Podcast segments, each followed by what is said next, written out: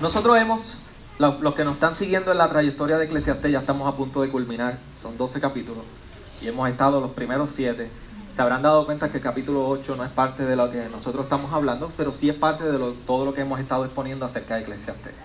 Así que lo que estamos tratando de ir a los temas, eh, a, las tesis importantes que resumen el libro y poder atenderlas en la, en la predicación. Así que el capítulo 8 prácticamente viene a traer parte de lo que nosotros estamos hablando hoy en el 9. Eh, y yo quiero hacer una pregunta. Saben que a mí me, gusta mucho ir y recurrir a las preguntas en el inicio, durante y al final. Pero la pregunta que ha permanecido durante toda esta serie es cómo vivimos. ¿Cómo tú y yo estamos viviendo? ¿Cómo tú estás viviendo? Y la segunda pregunta, ¿puedes decir que tú estás disfrutando de la vida?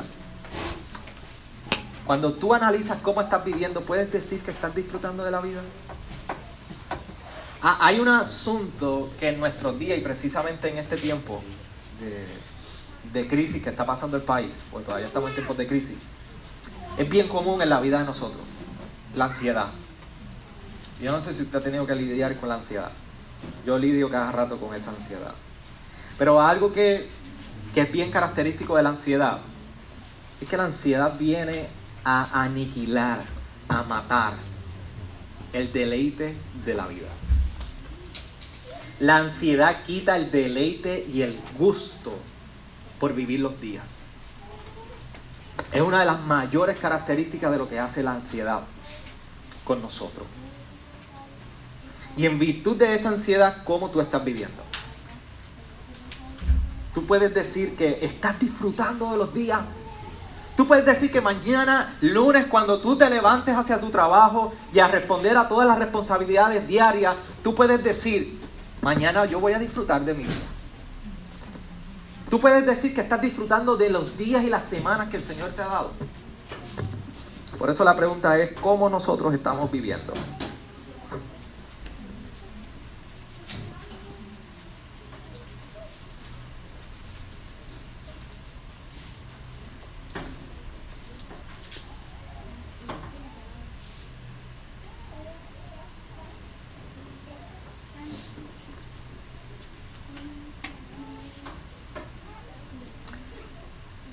Esta es una de las cosas que el predicador en este pasaje quiere estar hablando. Y quiere confrontarnos cómo estamos viviendo. Así que estos 12 versículos que nosotros vamos a estar viendo en el capítulo 9, después de nosotros estar, haber hablado sobre lo que es perseguir la riqueza, cómo nosotros alegrarnos y vivir en la adversidad, comienza a hablarnos de cómo en la vida entonces eh, no hay diferencia entre el sabio, el injusto, el, el impío, y aquí llega un momento dado a que nos dice en qué nos estamos deleitando. Cómo estamos viviendo cada día de nuestra vida. Y comienza a declarar el predicador una serie de verdades en este inicio del capítulo 9 que nos ponen en perspectiva de quiénes nosotros somos. Ya el, el, predicador ha venido diciendo eso constantemente, quiénes somos delante de Dios, cómo son nuestros tiempos, y del versículo 1 al 6 nosotros estamos viendo que aquí el predicador dice que en el primer versículo, pues bien he tomado todas estas cosas en mi corazón y declaro esto. Hace una declaración, le ha llegado a una conclusión. Que los justos y los sabios y sus hechos están en la mano de Dios. Los hombres no saben ni de amor ni de odio, aunque todo esté delante de ellos. Y algo que está diciendo y nos está instruyendo el predicador es que no hay manera de nosotros poder, poder determinar cómo es que Dios está obrando. Y algo que Él llama constantemente y nosotros lo hemos estado viendo a través de todo lo que ha sido el libro de Eclesiastés, es que la vida, la vida es vana. Y una de las definiciones que nosotros hemos estado dando desde el principio para vanidad es algo efímero, algo pasajero, algo que se, que se vaporiza, es como un vapor. No tiene sustancia. No es necesariamente que es insignificante, es que no, no encuentras sus, algo sus, de sustento, no encuentras nada que pueda llenar en la vida. Por eso es efímero, es vacío. Y, le, y leía un autor que decía que precisamente el predicador nos está diciendo, la vida es una como si estuviera llena de vapor. Usted ha visto mucho vapor cuando el vapor eh, eh, inunda un salón o un lugar, es como un tipo de neblina. Dice, así es la vida, que vamos caminando y todo parece nublado, no hay sentido, no hay significado en ello, no hay contenido en ello, pero detrás, detrás de esa neblina, Dios está trabajando. Lo difícil del hombre es poder comprender que con toda la neblina que nos está rodeando y que parece en muchas ocasiones un poco depresiva, nos puede, nos puede tentar al desánimo, la ansiedad, la realidad de todo esto es que detrás de eso hay un Dios que está orando. Y eso es lo que constantemente el predicador nos está diciendo. Esta vida se ve así, pero hay un Dios que está allá. Y es que el hombre entonces no puede comprender ni determinar si las cosas que nos están ocurriendo en nosotros es por el amor o la ira de Dios. Eso es lo que está diciendo el predicador en este principio. Y usted habla con diferentes personas y todo el mundo dice, es que Dios hizo esto porque esto, lo otro, y ya comienza a adjudicar juicios sobre cómo es que es la manera de Dios actuar. Nosotros los creyentes sabemos que Dios es soberano y está detrás de todas las cosas. Sabemos que sus caminos son más altos que los nuestros. Sabemos que sus pensamientos son más altos que los nuestros. Pero si algo debemos nosotros entender a base de lo que el predicador está diciendo, es que no podemos determinar a base de nuestras experiencias cómo es que Dios está obrando. Y tú y yo somos constantemente tentados a ello. Miramos nuestras experiencias, experiencias de la vida y determinamos, Dios está obrando así. Dios está haciendo esto por ira, está molesto conmigo. Cuando realmente una disciplina en nuestra vida pareciera que es por ira de Dios, pero realmente pudiera ser porque nos ama, como dice Hebreos 13. Y nos comparte en el versículo 2 otra realidad, que tanto el sabio o el justo y el impío sufren tragedias. No, no hay nadie exento de las tragedias. Y es lo que está tratando de llevar, de describirnos los días del ser humano.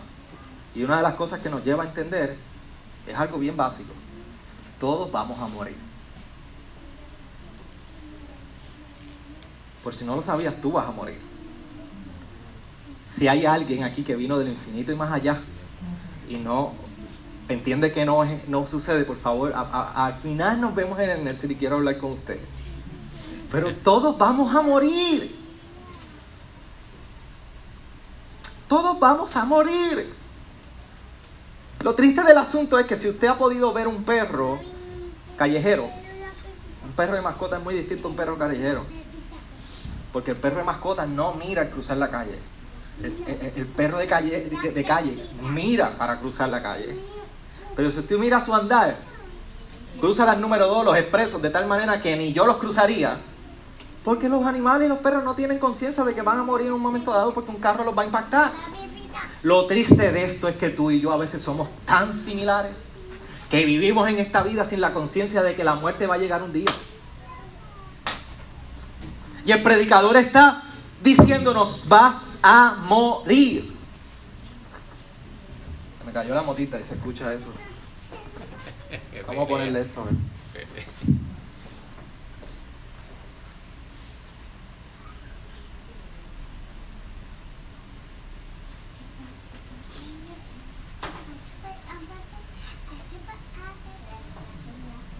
Ok, ahora. Todos vamos a morir. Pero la pregunta es, ¿por qué muere el hombre? ¿Por qué muere el hombre? Y aunque nosotros podemos decir, ya yo sé por qué muere, no podemos nosotros dar por sentado nada aquí. Cuando se trata de esta vida pecaminosa y del hombre corrompido por el pecado, no podemos nosotros asumir que entendemos por qué vamos a morir. Nosotros vamos a morir y cuando vamos a Génesis 2.17 vemos un ejemplo de una advertencia que hace Dios al hombre en el momento de la creación. Mas del árbol de la ciencia y el bien y del mal no comerás, porque el día que de él comieres, ciertamente morirás. Dios le trae una advertencia a Adán y Eva. después de haberlo hecho todo bien. ¿Y qué sucede en el capítulo 3, 19? Vemos el juicio de Dios sobre el hombre por haber pecado. Eva le dio del fruto y el hombre pecó. Y allá comenzó toda la lucha que usted y yo tenemos todos los días o semana tras semana en nuestros hogares. La mujer que tú me diste. La mujer que tú me diste. A quien no estaba. Que este no estaba. Y a repartir culpa. Fuiste tú, no que tú, y tú, y tú, y el famoso tú, tú, tú. Cuando a veces yo estoy hablando con Ana, nosotros tenemos en nuestras conversaciones, cuando hay un asuntito que hay que atender, nos comenzamos a intercambiar y hacemos tú. Y ella me hace tú, y yo tú. Y ese es el problema del hombre en su hogar. Que comenzamos el tú, tú. Y mira lo que dice Dios en Génesis 3. Con el sudor de tu rostro comerás del, comerás del pan hasta que vuelvas a la tierra, porque ella fuiste tomado, pues polvo eres y al polvo volverás. Ahí está la sentencia de muerte sobre el hombre. Esa es la razón por la cual tú y yo morimos. Por eso tú y yo somos vulnerables en esta vida y no vamos a, no vamos a vivir para siempre. Pero el predicador no está diciendo ante esta realidad que tú y yo vamos a morir. Y como el polvo, así volverás. Y así como la vida vana, en vapor, así te vas a hacer tú. Algún día nos dice que hay una ventaja de la vida, del que está vivo. Y comienza a compartir dos aspectos bien importantes de por qué la, eh, eh, la, vida tiene una ventaja. Aquel que vive tiene una ventaja. Lo primero es, porque en la vida nos dice en el versículo 4 que hay esperanza. Para el que vive hay esperanza. Pero él usa un proverbio para distinguir esto, que si usted lee el proverbio de primera mano, usted dice, no entiendo ni tío ni papá lo que está diciendo el predicador. ¿Y a qué se refiere cuando dice, ciertamente un perro vivo es mejor que un león muerto? Y me imagino que todos ustedes se forman la escena del perro vivo y el león muerto, buscando el significado. Pero déjenme un poquito de contexto y por qué significa. En el tiempo antiguo los perros no es lo que nosotros vemos hoy como perros. Los perros se asociaban como, como animales de basurero. En, inglés eso se le llama como scavenger. scavenger. Ese es el tipo de animal con que se asociaban los perros. Para nosotros hoy día sería el sinónimo de una rata. ¿Alguno de ustedes una rata de mascota? Así que, si las tuvieran de mascota, Orlando no tuviera trabajo. Así que ese es lo que representaba el perro para esa época.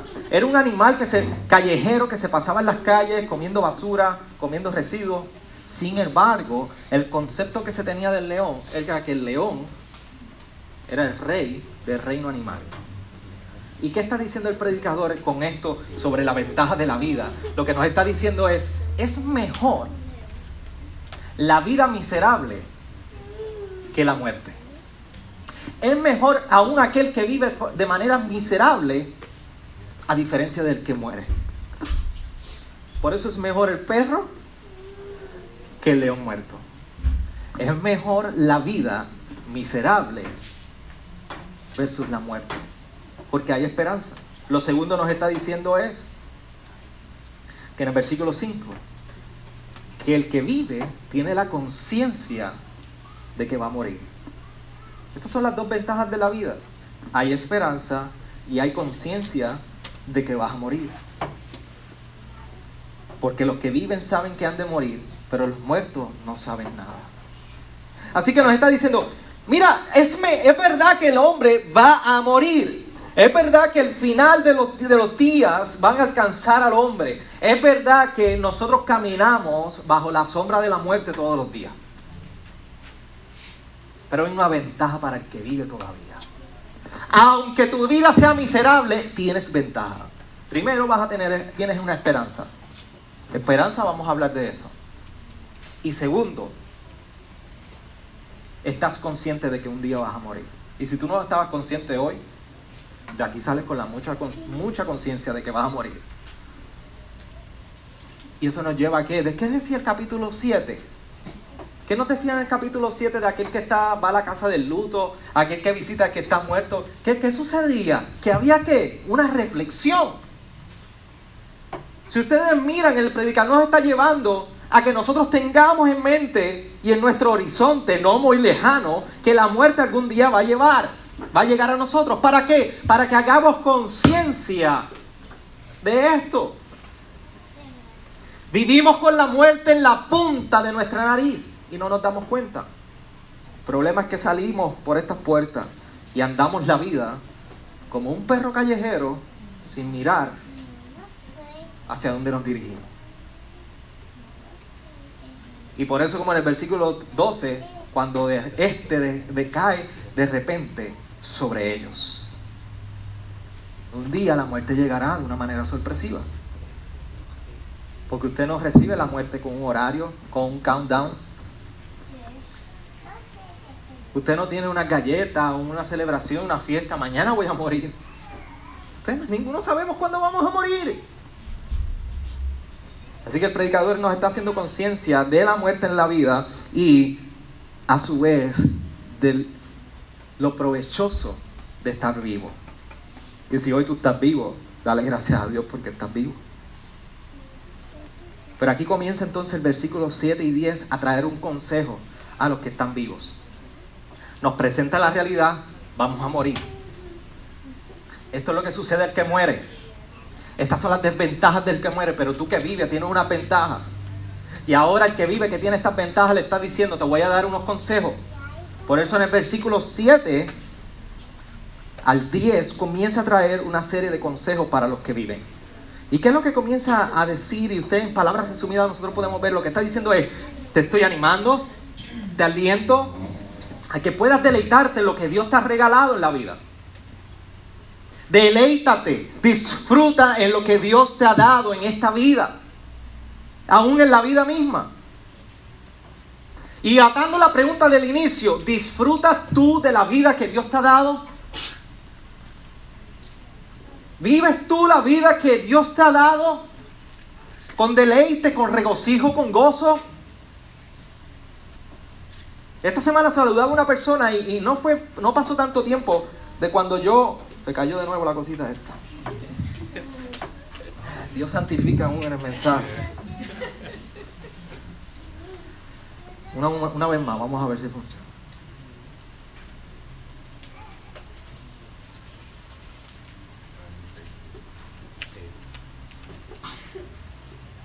Y no pasó mucho tiempo cuando yo traía el ejemplo de cómo nosotros a veces hablamos con personas y tú le dices, ¿cómo tú estás? Como Dios quiere, en la lucha. Y precisamente esta semana me encontré con unas personas que cuando las saludo, es ahí en la lucha, como Dios quiere.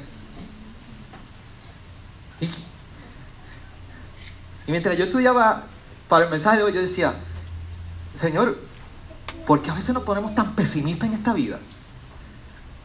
¿Por qué el creyente que, que afirma, proclama estar y tener el mayor regalo que puede recibir un ser humano? Díganme ustedes un regalo más grande que la misma salvación de Jesucristo en la cruz del Calvario, por el cual tú y yo nos debemos deleitar. Yo todavía recuerdo cuando todavía estaba pequeño y recibía los regalos de Navidad. Y, ese, ese día de Navidad, ir y abrir un regalo, por grande, pequeño que fuera, aquello era una gran emoción. Y ese gozo duraba semanas. Y tú con el juguete y con el regalo, y después pasa el tiempo, y llegan las medias, los pañuelos. Eh. Pero ese gozo ese gozo como niños recibiendo el regalo de un padre, ahí. ¿Qué sucede? Que el creyente no puede vivir de esa manera. ¿Por qué no nuestros días se ponen tan pesimistas a base y a la luz de la obra que Cristo hizo en la cruz? Por eso nos tenemos que preguntar si estamos disfrutando esta vida, porque es un regalo de Dios. La vida este aliento, este respiro que tú estás haciendo ahora, lo que tú tienes alrededor, ese marido que ya no es el guapo cuando soltero, los chichos y se levanta así por la mañana arrugado y revolcado. Y esa, y esa, y esa esposa tuya, que ahora se levanta con esa greña por la mañana y ya la ves sin maquillar, la ves sin, sin, sin arreglarse. Su cinturita ahora ya no es como la de antes. Los embarazos han marcado las estrías en su cuerpo. Eso es regalo de Dios a tu vida. ¿Cómo tú te estás deleitando en? ¿Cómo tú estás gozando de eso? La etapa que tú estás viviendo ahora es un regalo de Dios. ¿Cómo tú te la estás disfrutando? Los días sin agua y sin luz son regalos de Dios a ti. Porque a los días, aunque los días son miserables en ocasiones, recuérdese que es mejor un perro vivo que un león muerto. ¿De qué vale tener todas las comodidades y toda la riqueza y toda la abundancia si estás muerto? Te podrás creer el macho alfa, el rey de la casa, pero si estás muerto, de nada es. Por eso es la pregunta, ¿cómo estás disfrutando tu vida? Y el predicador cuando nos está haciendo un llamado y un consejo a, a, cómo vivir esta vida, que pronto nos enfrentamos a la muerte, porque 80 años son nada de vida. Y usted, si usted piensa que llegará a 80 años, tenga cuidado. No todos somos Billy Graham que llega a los 99. 70, 75 como robusto. Y si Dios le da más de 80, eso es gracia de. Pero hay unos imperativos y hay un llamado que está haciendo el predicador. Vete, come, bebe, goza y hazlo. Vete, come, bebe, goza y hazlo. Y cuando nosotros vemos la expresión del predicador en todo esto, lo está haciendo con urgencia. Está diciendo, vete, come tu pan con gozo y bebe tu vino con corazón alegre. Porque Dios ya ha aprobado tus obras. ¿Qué está diciendo? Veas esto, come, bebe con alegría porque ya Dios lo ha aprobado. Así que cuando usted salga de esta, de esta iglesia al mediodía a comer y se acaba de comer arroz blanco con habichuelas coloradas, los tostones, el bistec, el churrasco, la carne que sea, usted se sienta y dice, come y bebe porque ya Dios aprobó ese plato para usted. Lo ha dado con regalo, con gracia, como dádiva para usted. Si usted le quiere dar otro significado a eso, búsquele otro significado, pero yo me voy a sentar a comer el plato de arroz con carne. Eso es dádiva de Dios. Y nos dice, en todo tiempo sean blancas tus ropas y que no falte un huerto sobre tu cabeza. Y ahí comienza a tomar otra metáfora para nosotros hacernos el llamado del deleite y el regocijo. Y es que en esos tiempos, por a causa del sol, las ropas y las batas blancas era lo mejor que se podía usar para reflejar los, los, rayos del sol de manera que el sol no azotara. Y el ungüento del aceite de que habla era que se colocaban aceite para que no se arrugara o se, se partiera la piel, en palabras puertorriqueñas, a causa de la calor y del sol. Así que el aceite ayudaba a sanar la resequedad de la piel y las ropas blancas evitaban que se calentara muchísimo el cuerpo. Así que es un símbolo que está usando el predicador para hablarnos del deleite, del gozo, de lo bueno, de la vida. Después nos dice el versículo 9, goza de la vida con la, con la mujer que amas todos los días de tu vida, fugaz, que Él te ha dado bajo el sol todos los días de tu vanidad. Porque esta es tu parte en la vida y en el trabajo con que te afanas bajo el sol. Nos hace llamado a disfrutar de nuestra esposa. A nosotros los varones. A gozarnos la mujer de nuestra juventud. Y ayer yo estaba predicando, preparando el sermón y, ah, no sé si ustedes, pero todos estos días han estado con un frío de aire acondicionado. Y ayer era un día de cama. de usted acostarse, ver serie, comer, beber. Y Necha estaba acostadita.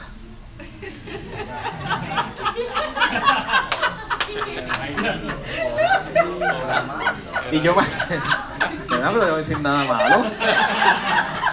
Esto es bíblico. Esto es bíblico. La vergüenza la dejamos en el Edén.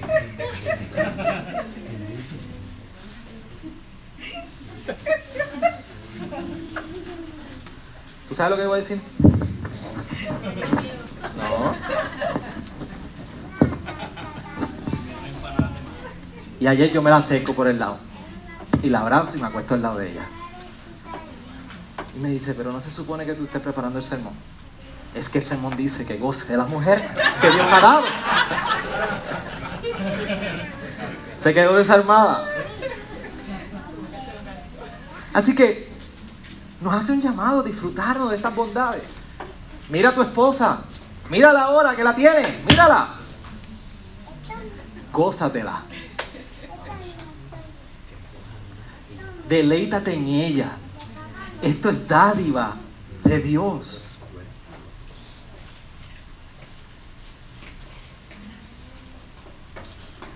Dios nos creó para nosotros deleitarnos en todas estas cosas. Y déme decirle algo. Esto precisamente es provisión de Dios a nosotros. El pan, la comida, tu esposo, tu esposa, es provisión de Dios a tu vida. ¿Sabes lo que sucede cuando tú no te deleitas en ello? Tú estás rechazando el regalo y la bondad de Dios en tu vida. Por eso el predicador nos recuerda, gózate en las dádivas que Dios te ha dado en tu vida. Cuando tú y yo nos reconocemos al Dios proveedor, es cuando nosotros no aprendemos a deleitarnos en lo que Él nos ha dado a nosotros en el día a día.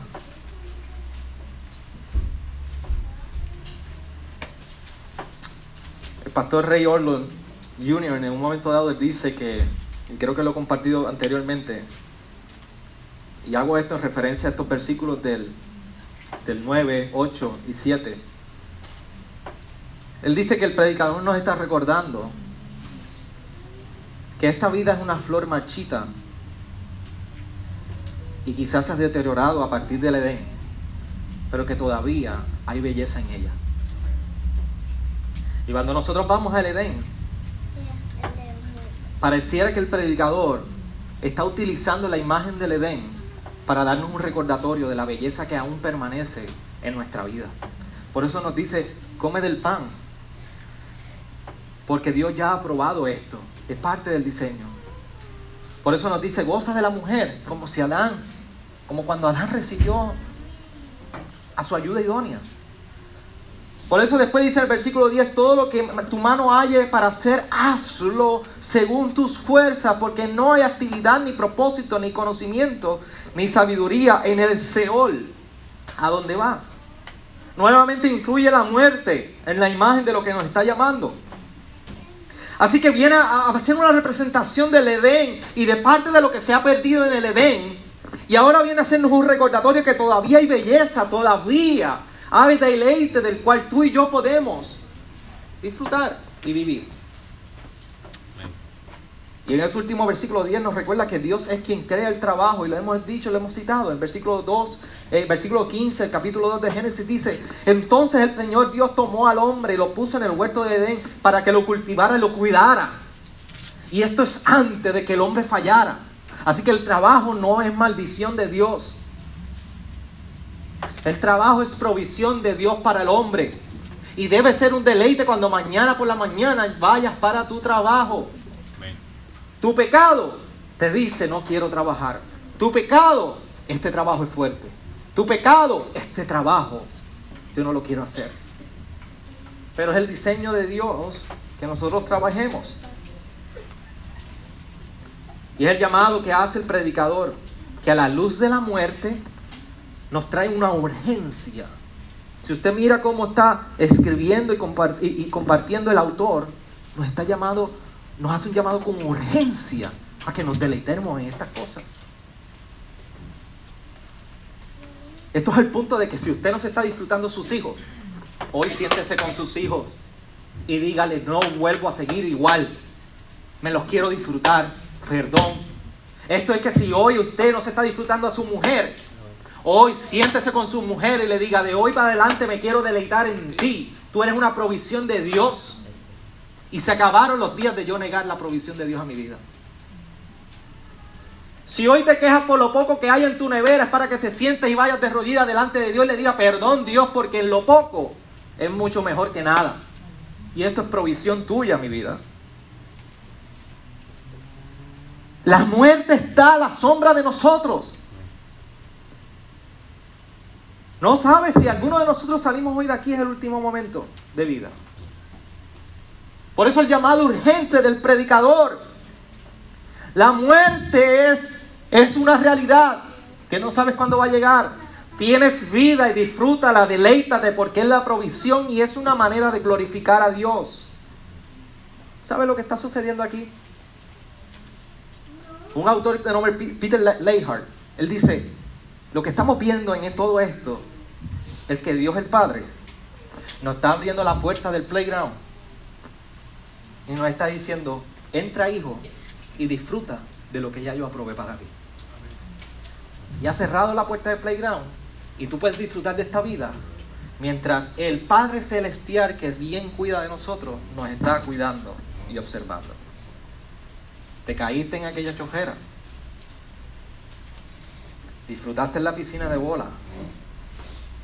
Comparte aquí, comparte allá, comes aquí, bebes allá. El Padre está cuidando de ti. Y el predicador nos recuerda que esta vida es el playground que Dios ha dado a nosotros y que Él tiene control de todo esto. Pero el versículo 11 y 12 nos recuerda algo, las falsas expectativas o, las fallas en las expectativas que tiene el hombre. Tu vida y mi vida se componen en expectativas. Tú tienes un plan para esta semana, si haces planes. Para mañana tú tienes un plan. Para esta semana ya la mayoría de ustedes saben si tienen que hacer compras. ¿Quiénes tienen que hacer compras esta semana? Ahí está. Tan sencillo, ¿quién te tiene que levantar mañana a trabajar? Ahí está el plan. ¿Quiénes tienen que llevar los chicos a la escuela? Ahí está. Esos son planes. Esas son expectativas. Pero ¿qué te garantiza Orlando? Que mañana puede llevar a mí a la escuela. ¿Qué me garantiza a mí que mañana yo puedo llevar a Victoria a la escuela? son expectativas. Y la vida se compone de expectativas. Y el predicador nos está rompiendo todo el paradigma sobre las expectativas. Nos está diciendo, no siempre las cosas suceden como las expectativas que tenemos. Y nos está diciendo que en unos momentos dados tú piensas tener unos resultados y unos logros, pero nunca va a ser así. Porque versículo 11, en la parte última, dice, sino que el tiempo y la suerte les llega a todos. Hay dos factores, el tiempo y la suerte determinan si estas expectativas se dan o no. ¿Qué dice más adelante? Versículo 12. Porque el hombre tampoco conoce su tiempo. No podemos controlar el tiempo. Nos recuerda que las cosas no siempre salen como tú y yo tenemos planeado. Los accidentes ocurren, las tragedias ocurren y los cambios ocurren. ¿Y sabes qué nos recuerda todo esto? Que tu destino y mi destino, tú y yo no lo controlamos. Bien decía el salmista en el Salmo 31, 15, en tus manos están mis años. Así que el predicador ahora nos, está, nos urge a nosotros a deleitarnos en la vida no solamente a la luz de la muerte, sino también de lo imprescindible de la vida. La muerte es segura, pero también es imprescindible. No sabes lo que va a suceder mañana. Deleítate ahora. Todos moriremos y la muerte repentina nos tocará a todos. ¿Estás disfrutando la vida que Dios te dio? Y dame darte un poco para ir culminando de contexto de todo esto. En la creación nosotros tenemos todo lo creado. Génesis 2.2 dice, y en el séptimo día completó Dios la obra que había hecho y reposó en el día séptimo de toda la obra que había hecho. Tenemos toda la creación. todo el playground que Dios ha creado para nosotros. Pero luego venimos y vemos la caída del hombre, cómo esa plenitud de gozo disfrutando en un jardín con la presencia misma de Dios se ve interrumpida por el pecado. Por eso Romanos 3:23 nos recuerda, por cuanto todos pecaron y no alcanzan la gloria de Dios. Ahora hay un gozo incompleto, hay, hay una insatisfacción en esta vida de poder disfrutar lo que Dios creó, que fue corrompido por el pecado. Pero ahora entra en error el Evangelio en nuestra vida. Por eso tú dices, pero ¿cómo yo puedo gozarme si mis días son dolorosos? Si mis días son difíciles.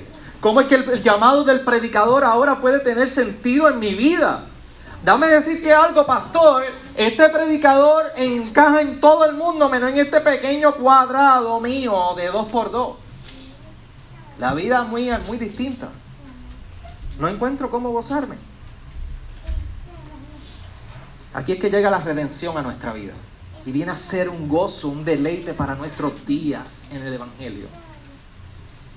Cuando nosotros vemos que la obra de Jesucristo viene a redimir nuestro corazón, nuestra vida, todo lo que tú y yo somos, la manera de ver todo lo que nosotros tenemos, la manera de caminar en este mundo lleno de neblina y vapor y de vanidad, es muy distinto.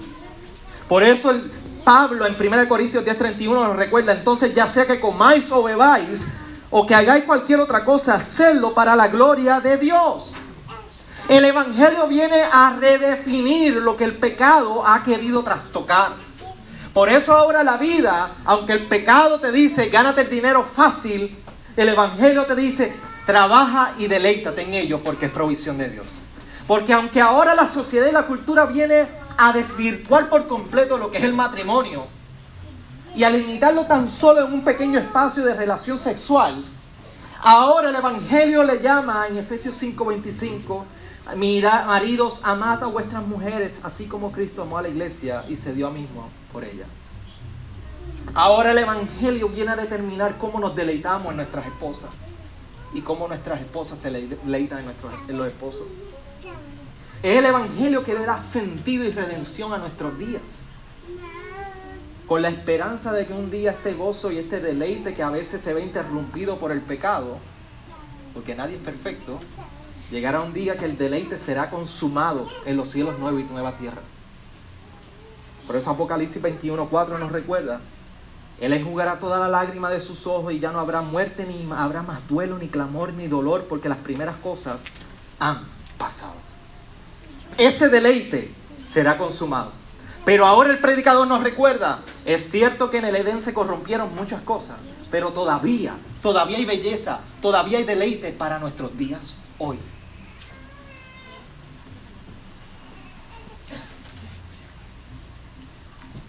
Y esta porción nos confronta con algo. ¿Quién controla tu destino? ¿Quién controla tu destino? La muerte está sobre ti. ¿Cuál era este muñeco que tenía siempre una nube con, encima? Eso no era. ¿Se recuerdan? ¿O Charlie Brown? Charlie Brown. Charlie Brown. Charlie Brown tenía una cosa que siempre estaba una nube sobre él, lloviendo. Así es la vida del hombre en torno a la muerte. La tenemos encima y no nos damos cuenta. Estamos a un paso, y por eso la palabra lo describe en lo último, trae, trae una, una, un proverbio cuando dice, como peces atrapados en la red traicionera y como aves apresadas en la trampa, así son atrapados los hijos de los hombres en el tiempo ¿Cuál es el tiempo malo? La muerte. Cuando éste cae de repente sobre ellos.